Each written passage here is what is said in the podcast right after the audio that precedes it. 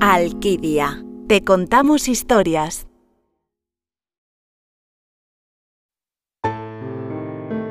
¿Sabéis por qué aullan los lobos? Cuenta la leyenda que una vez la luna se enredó en un árbol y un lobo se puso a jugar con ella, arrancándola de su eterna soledad. Pero el animal se fue y la luna, indignada, le robó su sombra. De ahí que le aúlle por las noches pidiéndole que se la devuelva.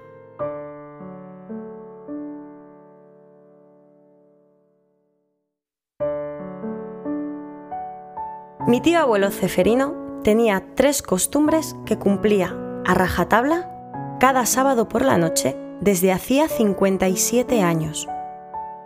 Se servía una copita de anís, se fumaba un purito y hacía el amor a la Luisa, aullando como el lobo cada vez que llegaba al orgasmo.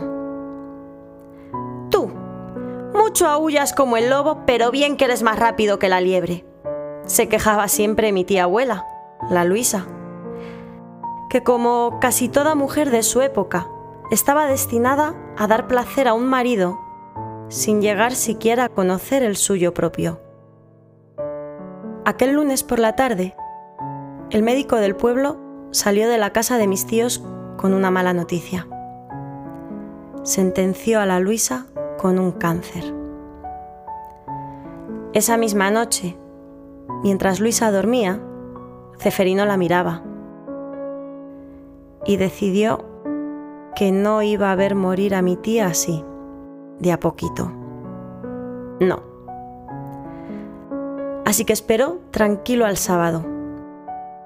Se sirvió una copita de anís, se fumó un purito, dejándolo cuidadosamente encendido sobre la faldilla que cubría el brasero de la mesa camilla. Y como cada sábado por la noche, hizo el amor a la Luisa. A la mañana siguiente, habiendo apagado el fuego los bomberos, los vecinos contaban cómo esa noche habían escuchado aullar al lobo, pero esta vez también a la loba.